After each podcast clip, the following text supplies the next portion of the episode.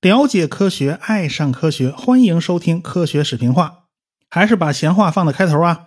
我和汪杰老师的新书《十二堂经典科普课》呢，已经上市了，算是我们对十二本经典科普书的一个导读吧。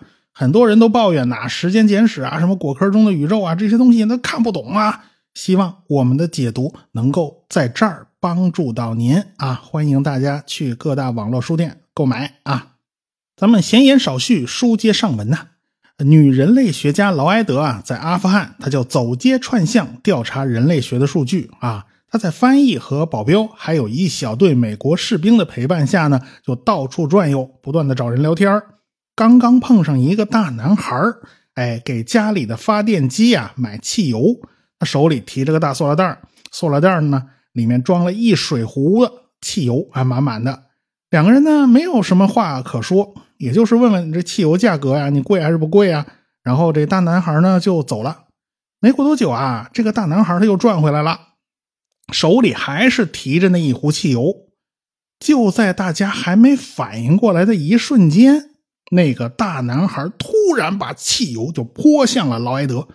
这个劳埃德猝不及防啊，就被浇了一身呢。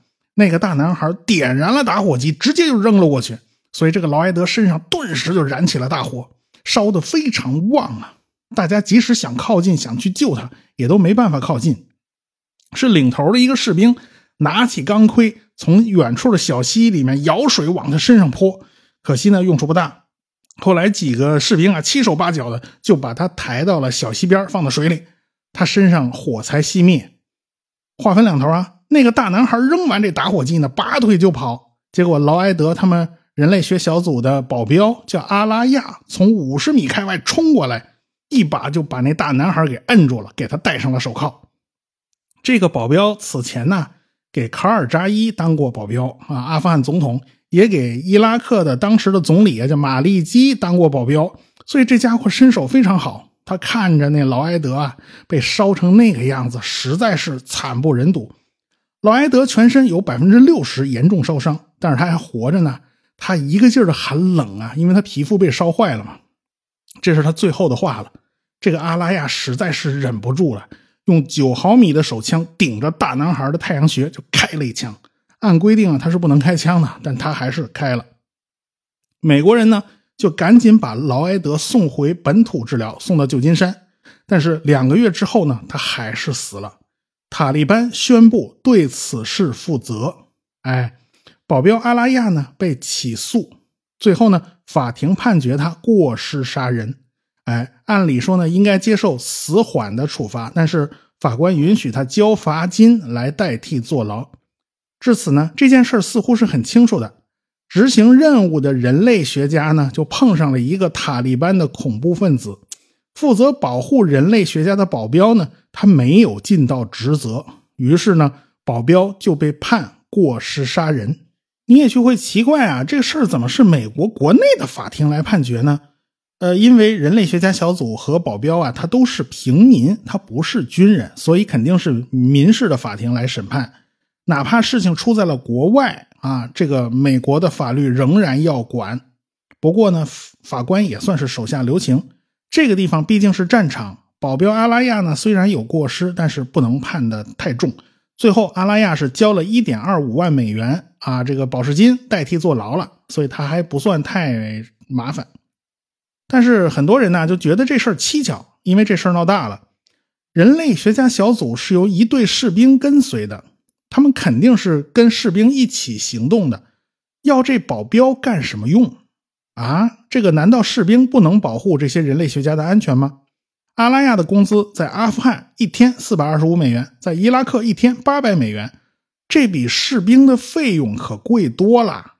这个人文信息地图项目花了能有六亿美元，这钱你都花哪儿去了？真的是把那钱都花在刀刃上了吗？有多少是能公开的？有多少是根本就不能公开的啊？这这笔烂账啊，这该怎么算？面对公众和面对国防部啊？人文形态系统里外两张皮，说的根本就不是一码事儿。面对公众，他们说这项目是针对文化的，是为了赢得思想，但是面对国防部，国防部是希望他们减少简易爆炸装置。那么，这个人类学家和简易爆炸装置到底是什么关系呢？说白了，我们中国人都懂啊，那就是去搞那个军民鱼水情啊。你首先要熟悉当地的风俗习惯啊，这美国大兵哪懂这一套啊？啊，对他们这是生活在完全不同的文化和地区嘛，他们要消除敌意啊，这样呢就能从普通老百姓里面鉴别出到底谁是能合作的人啊，谁是死硬分子啊，这样呢。哎，还可以探听到很多的情报，很多的消息啊！这普通老百姓不就成了他们的眼线了吗？哎，当年在八路军搞军民共建啊，他他不也是这么干的吗？哎，所以美国人也是想这么干。但是啊，美国的人类学会啊，他这就特别排斥与军方的合作。他们为什么会排斥呢？因为啊，这是某个人类学家在决定某个人的生死。哎，只要他们写个报告说某人某人是死硬分子，那这个人的命可可能就保不住了，也许就是家破人亡。可因为啊，他们肯定会成为美军的眼中钉、肉中刺，所以美国的学界啊、新闻界他都知道，不管你如何和蔼可亲的跟他们说话，不管你如何尊重他们的生活习惯，这都没用，人家就是拿你当入侵者的，这笔账人家算得清清楚楚。这是无法改变的。不管怎么说，人类学小组就采集了相当庞大的数据，这也算是美国人的一笔财富啊！这一大批数据到底能发挥什么样的作用，只有管理者自己知道。起码，美国在棱镜门里面透露出的那种监控项目啊，实际上是可以肆无忌惮的在伊拉克和阿富汗展开的。没关系，阿富汗人和伊拉克人都不受美国法律保护啊！美国后来呢，逐渐撤军，从伊拉克撤出来了，从阿富汗呢也撤出来了，但是还留了一部分人类学小组的成员呢在阿富汗。美国逐渐要从反恐战争之中抽身，哎，他临走呢，很多设备就没有办法带回美国，比如说这个防地雷反伏击车，这玩意儿又大又死沉死沉的啊，根本就没有办法运回美国，这个运费比造价都要贵，干脆啊。就留给伊拉克当地政府了啊！还有大量的坦克、装甲车也都带不回去了。哎呀，干脆全送你们算了啊！这买一送一啊！这强大的美军经过十几年的折腾，他们突然发现，特别是看到这些装备的时候，他们觉得自己已经被对手拉低了水平了。他们已经变成了一支地地道道的治安军。冷战结束以后啊，苏联垮台，一夜之间，美国再也没有了那种被人用左轮手枪顶着脑袋的那种不安全感，一去不复返了。他们开始全面转型，过去追求的是在深海大洋和旗鼓相当的苏联红海军决战，是在欧洲大陆和强大的苏联装甲洪流对抗。现在面对恐怖分子啊，过去那一切都用不上了。所以，美国就开始执行由海向陆的战略。过去呢，只能在深海大洋和苏联互怼呀。现在苏联没了呀，美国的军舰想开到谁家门口就可以开到谁家门口。哎，现在的障碍啊，是钱太贵，水太浅啊，这两大障碍。那过去那些什么驱逐舰、护卫舰，哎呀，它那居然没有对岸攻击武器啊，你打不了岸上的。拿导弹打人家低价值目标是不合算的呀，他千万不能再干那种什么用用巡航导弹打驴屁股，最后还没打着的那种丢人事儿，不能干了。那怎么办呢？拿炮轰啊，这炮弹便宜呀。所以美国海军就开始搞滨海战斗舰，要能够进入人家很浅的海域去执行任务啊，甚至到人家内河去执行任务。这吃水浅呢是肯定的了，那速度肯定也要快。美国人为了缩减成本，就用这东西代替了护卫舰了。什么反潜啊、扫雷啊、侦察呀、特种渗透啊，你你你你你一肩挑啊，全干了。后来又开始搞 DDG 一千朱姆沃尔特级驱逐舰，哎，也打算是靠隐身啊，这贴近了别的国家的海岸线啊，你反正雷达看不见我，然后呢，就靠炮轰来威胁别的国家。哎，因此 DDG 一千上这两门炮的要求就特别高。一开始呢，打算用高大上的电磁炮，后来发现没搞定啊，就换成了常规的火炮，幺五五毫米的火炮。这种先进舰炮系统啊，是一种一百五十五毫米口径的大炮，哎，身管长径比达到了六十二，这已经很夸张了啊。相同的口径下呢，当然管子越长啊，炮弹被加速的时间也就更长一点，因此呢，速度就会更快，射程就会更远。但是太长了，它也不行啊，这个管子会下垂，会变形的。因此，到底做多长，那那看你技术水平了，看你能耐，还要自己权衡到底使用起来方便不方便。这个先进舰炮系统啊，可以一分钟发射十颗炮弹，基本上六秒钟一颗嘛。全部是自动化操作，一门炮就能顶上陆军幺五五毫米榴弹炮三门到五门啊，所以它那个效能是翻倍的，而且还可以发射制导炮弹啊，那个还可以发射炮射导弹，它打击距离更远了。因为呢，现代朱姆沃尔特是非常前卫的隐身战舰，整个军舰呢就像一个多面体，都是向内倾斜的，炮管呢它也是比较强烈的反射源呢。那不用的时候呢，你得藏好啊，所以甲板上有两门炮啊，都有自己专门的隐身外罩。平时这外罩咔嚓一打开，那炮管子往里一放，然后啪嚓关好，就恢复了这种隐身状态啊，低可观察状态，这谁也看不见了。哎，但是美国人传统的麻烦，这一次他也不能幸免，那就是每次都想省钱，最后都没省下来。这种炮发射的先进炮弹可以打出去一百一十公里啊。这么远呢，当然是要靠卫星修正精确度的。哎，可惜呢，一发炮弹要八十万美元，八十万美元是什么概念？五百多万人民币啊！这北京市中心一套房啊，这一炮就没了啊！这这都赶上金炮弹了，这个。所以，朱姆沃尔特号能装六百枚这种炮弹，但是美国在二零一八财年这种炮弹只买了九十颗。哎，财大气粗的美国人，他只买得起九十颗。想图一便宜啊，这炮弹比导弹啊要要便宜多了。这没想到这个企图落空了。这这炮弹它也不便宜啊，它不管是敌机机一千、朱姆沃尔特，还是滨海战斗舰啊，这都是老美啊由海向陆政策的产物。从技术水平上讲都很高，美国人玩高科技那是天下第一，我们必须得承认啊。但是他们的指导方针是有问题的。等他们突然发现海平面上出现了一支装备中型航空母舰，未来有可能装备大型航空母舰的舰队，而且配备着万吨级驱逐舰啊！这这这强大舰队出现在海平面上的时候，美国人顿时明白过来了，自己这么多年白花了太多的美元呢。在防地雷、反伏击车这种为治安战特别设计的装备。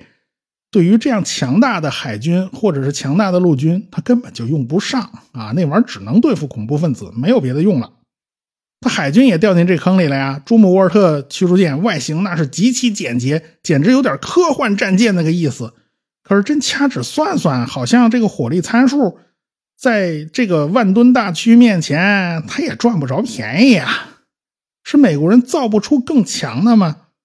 不是，他走错方向了。这方向一错呀，你越是努力啊，错的就越离谱啊！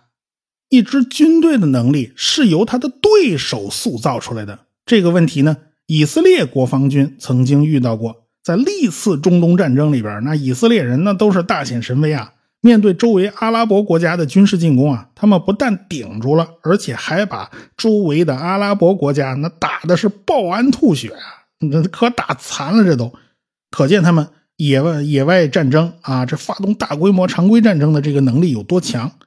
可是后来呀，这么多年他也没碰上什么大规模正规的战争，他碰上的全是治安战。以色列军队基本上就成了一支治安军，他们所有的装备、所有的作战人员的训练，全是按照这个目标去做的。久而久之，他们就被限制成了治安战的模式啊。二零零六年，以色列和黎巴嫩真主党的军队他打了一仗，以色列军队就暴露出了一大堆问题，比如说轻敌啊，这坦克连连外挂反应装甲都没挂啊，光着膀子就去了，结果就让以色列付出了极其惨重的代价。他们以为这还是一帮恐怖分子呢，这拎着几把 AK，弄几个路边炸弹啊。这以色列对付路边炸弹他有经验，他弄了个装甲推土机啊，管你什么爆炸物，这一一路推过去就完了。但是他万万没想到，这真主党有大量反坦克导弹，人家技术含量并不低，而且人真主党还跟你玩电磁对抗啊，还玩电子战呢。因此，以色列当时是吃了大亏的。所以，以色列就痛定思痛，两年以后搞了一个驻谦行动，一次军事行动。用这次行动证明了自己还是有打这种高科技正规战的能力的。所以他一定得往回掰一掰，否则你这原来的正规战、野战能力你全丧失了，这也不行。美国他也面临这种状况啊，他需要把模式重新切换到大国争霸的模式。但是美国呀，它不是当年的美国了，对手呢也不再是过去的对手。像朱姆沃尔特这种高科技战舰，在进行海上测试的时候，嘿嘿，人居然就在巴拿马运河里边抛锚了。哎，人出故障了，哎呀，这丢脸丢大发了，被拖船灰溜溜的就拖回了巴斯钢铁船厂啊！原来大家以为啊，这一定是高科技部分不太可靠嘛，他用的新技术太多了嘛，毕竟是全新设计，没有经历过考验。这 DDG 一千使用了全电综合管理系统，也就是说。核心动力燃气轮机驱动发电机组，然后用电力来驱动军舰上所有的电气设备，包括那个主动力电机啊，最后推进系统在内的所有电力设备是统一调度的啊，这东西非常高大上啊。那会不会是这个电力系统出了故障呢？啊，这这个一般人都能想到啊，为什么会趴窝呢？那它没电了嘛。哎，后来传出来消息，问题不是出在全电力综合管理系统上。根据现在媒体透露出来的消息，是传动的驱动轴润滑油冷却系统出了问题。船舶呢都是靠螺旋桨驱动的，一般来讲有一根大轴是要穿过船壳伸到海水里驱动螺旋桨。朱姆沃尔特呢是两根大轴，这两个大轴啊都要穿过船壳的，但是保证它不能漏水，因此呢就需要一个复杂的轴承结构。也需要润滑油来保证这个大轴啊能顺利的运行起来，你的运运转得顺畅啊，你不能卡呀。但是润滑油工作一段时间，它就会变热，它需要额外的冷却系统。朱姆沃尔特的大轴润滑冷却系统呢，是依靠海水来冷却的。原本海水呢应该是在管子里流动啊，它带走热量，但是它不直接接触润滑油，它隔着一管子。可是朱姆沃尔特这套冷却系统啊出故障了，这个海水居然就渗透到了这个润滑油里边，它怎么漏进去的？而且不但漏到了润滑油里面，还漏到其他地方。不仅仅是大轴啊，这电动机也是用了相同的冷却系统，制动电阻上也有。这个军舰上一共有三十二个类似的冷却系统。这艘船呢刚下水不久就发现。这个冷却器有问题了，没办法，应急，赶紧从别的船上拆了几套拆过来。比如说在波士顿做试验的那个样船上拆几套拆过来，还有兄弟舰只上啊，那还没造完呢，你先拆过来，拆给我，拆给我，哎，我我也着急用。为什么呢？马上就要举行正式的服役典礼啊，这个朱姆沃尔特号要要服役了呀。这艘船需要从诺福克开往巴尔的摩，这段路程有两百七十公里。啊啊！你不能说让巴尔的摩那边哈一大堆上将中将往上一站，鲜花彩旗全都飘起来啊，就等着你这个老先生来了。你老先生半路趴窝了，你去不了，这不是当场打脸呢？这是。所以这艘船可算紧赶慢赶，把这个设备换好了、修好了，哎，把配件全鼓捣好换上，总算没有耽误事他赶到了。这是在家门口凑合着过去的，结果呢，出去首次海试的时候。这几个冷却器啊，这这这全坏了，这接二连三的出故障，最后两个电机都不得不停车，彻底动不了了，就在巴拿马运河里边趴窝了。这次故障反映的问题非常非常耐人寻味，因为这东西它不是高科技，很多船只都会用到这个设备。美国人造军舰造了几十年了吧？怎么会这这种问题上翻沟翻船呢？这是阴沟里翻船了。这种老东西一而再、再而三的出问题，要我自己说，只能是与美国产业的空心化有关系。美国这么多年来啊，是一艘民船都不生产了，他们的船舶工业全靠造军舰。它为什么呢？因为它那个人工太贵，它造出来的款船呐，这成本太高，它没有竞争力，所以民船逐渐都被淘汰，都被挤出去了，都是日韩这些就是世界造船大户，还有中国也是世界造船大户。结果美国呢，就只能靠军舰来维护这个订单，军舰能有多少订单？你能养得起多少从业者啊？这个所以船舶工业的从业者，他在慢慢慢慢流失。哎，他不管高科技啊还是低科技啊，他都是要通过产业工人的双手把它变成产品的。哎，你这个手出问题了，那那可麻烦了。你呀也别看不起这个低技术，一艘复杂的军舰缺了哪一部分，他都玩不转。可是很多年轻人他都不想干这种来钱慢的傻大黑粗的工业了，他们纷纷转向更有利可图的高科技啦，或者金融行业啦。所以老一代的师傅们就发现这个徒弟怎么都没了，这个这个他们总是要退下来的呀，谁来接班呢？这一点可以说是与当年美苏争霸时代最大的不同点。总有人觉得啊，高技术那么难的东西你都能造，难道简单东西他就造不出来吗？你别说，还真的造不出来。要不然这朱姆沃尔特也不至于这么惨，他来回趴窝。任何一个手艺，他不管高低，从不会到会。到熟练，它总是要需要时间的，它总是要付出代价的。假如这个传承断了，你突然之间要接上，它没那么容易接上。美国人是取消了一大堆的订单呢，最后决定朱姆沃尔特级驱逐舰我只造三艘啊，多了咱就不要了，因为这个东西路数错了，哎，咱们要重新调整，调整到大国争霸的这条道路上来。